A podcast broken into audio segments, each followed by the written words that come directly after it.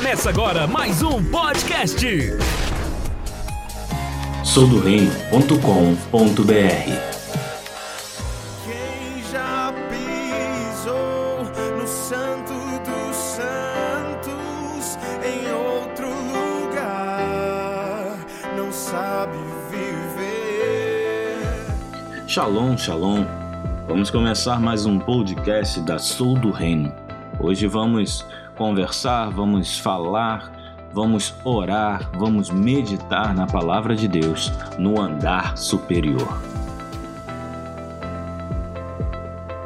Eu acredito que Jesus vai visitar a igreja e, por amor, irá trazer um profundo alinhamento antes do grande dia. Tenho pensado, orado e buscado conselhos para ter um entendimento claro se isso já estaria acontecendo. Nossas igrejas parecem estar cheias de cambistas e religiosos, homens e mulheres ocupados com a promoção de sua vida de negócios, desprezando o sagrado e ostentando sua reputação pela quantidade de seguidores e likes nas redes sociais.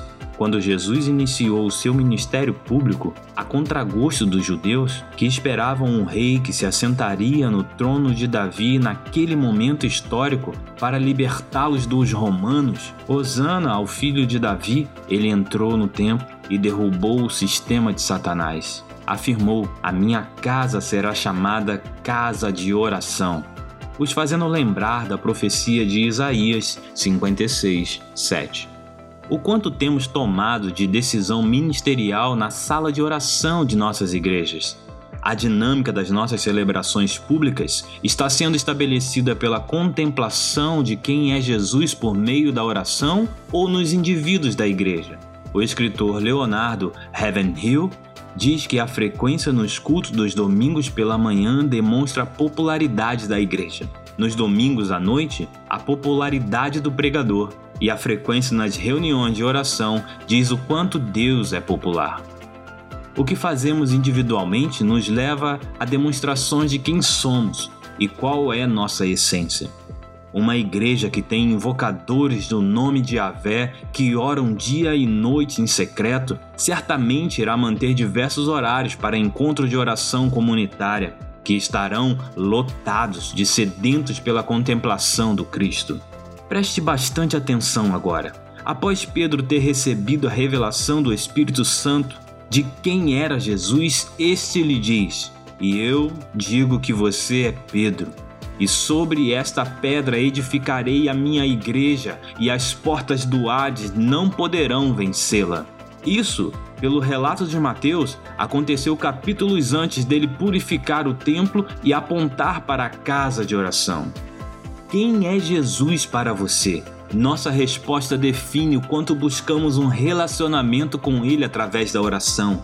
Após a morte e ressurreição do Cordeiro de Deus, suas ordens foram: Ficai, porém, na cidade de Jerusalém, até que do alto sejais revestidos de poder. Esse foi um registro feito apenas no Evangelho de Lucas. Talvez um detalhe do mais importante ato para realizar o ID.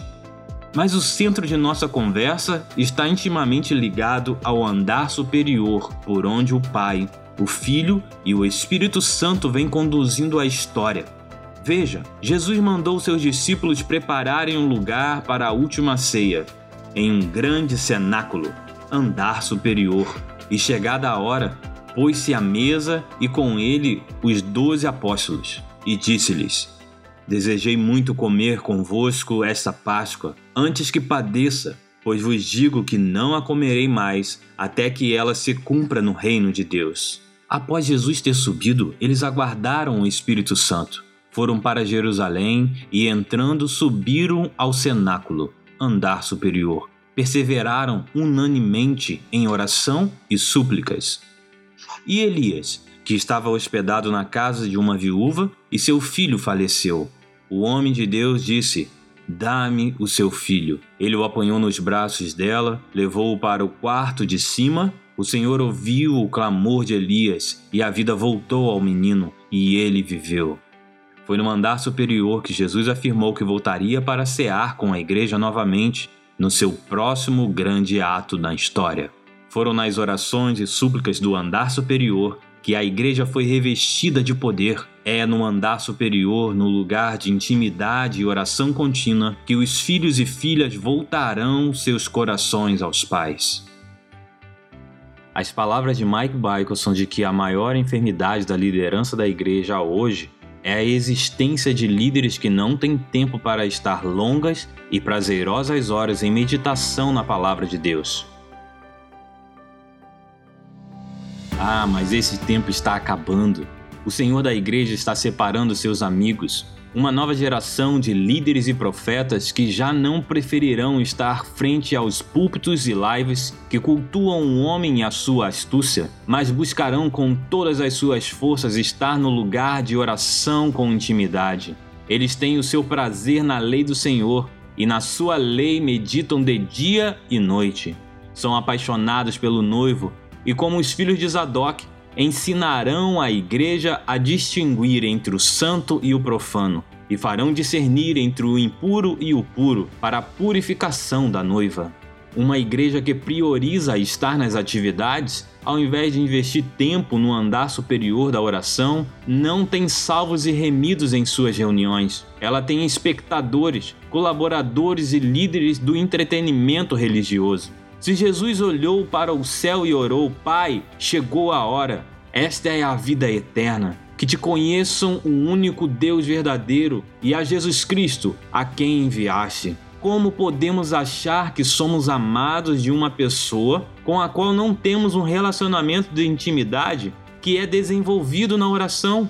Que crença é essa de que devemos esperar receber misericórdia no grande e temível dia se não morremos com Ele não vivemos a vida dele e nem para ele. E como fazer isso sem orações e estudo de sua lei? Tomamos as nossas decisões, mesmo com boas intenções de cumprir o ID, baseados em conhecimento humano, sem expor ao crivo do rei de sua justiça em oração, sem seguir as instruções de Paulo para que, antes de tudo, façam súplicas, orações, intercessões e ações de graça por todos os homens.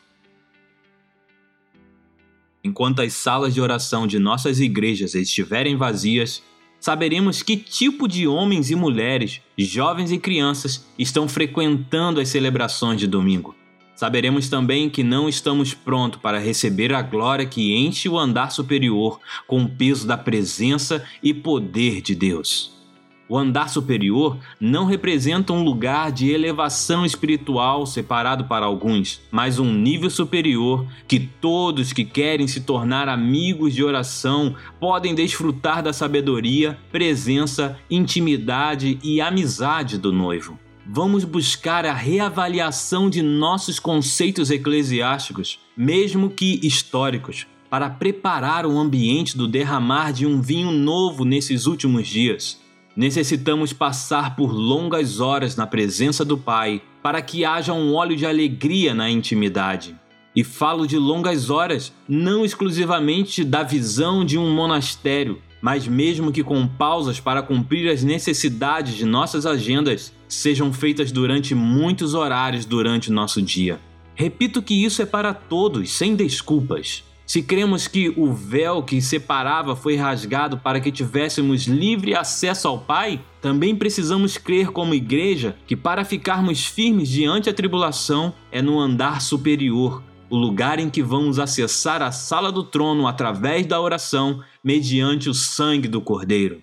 Eu profetizo que o arrependimento por dias de prostração chegarão ao fim que os dias de entretenimento religioso perderão o espaço para as reuniões de oração e súplicas, que nosso tédio em orar será incomodado pela proclamação da palavra que o reino de Deus está chegando e de preparar o caminho do Senhor, que se terá mais alegria em estar na presença do Pai e deleite em sua intimidade, que os santos acabarão com a ressaca produzida pela embriaguez da falsa graça e se encherão do Espírito.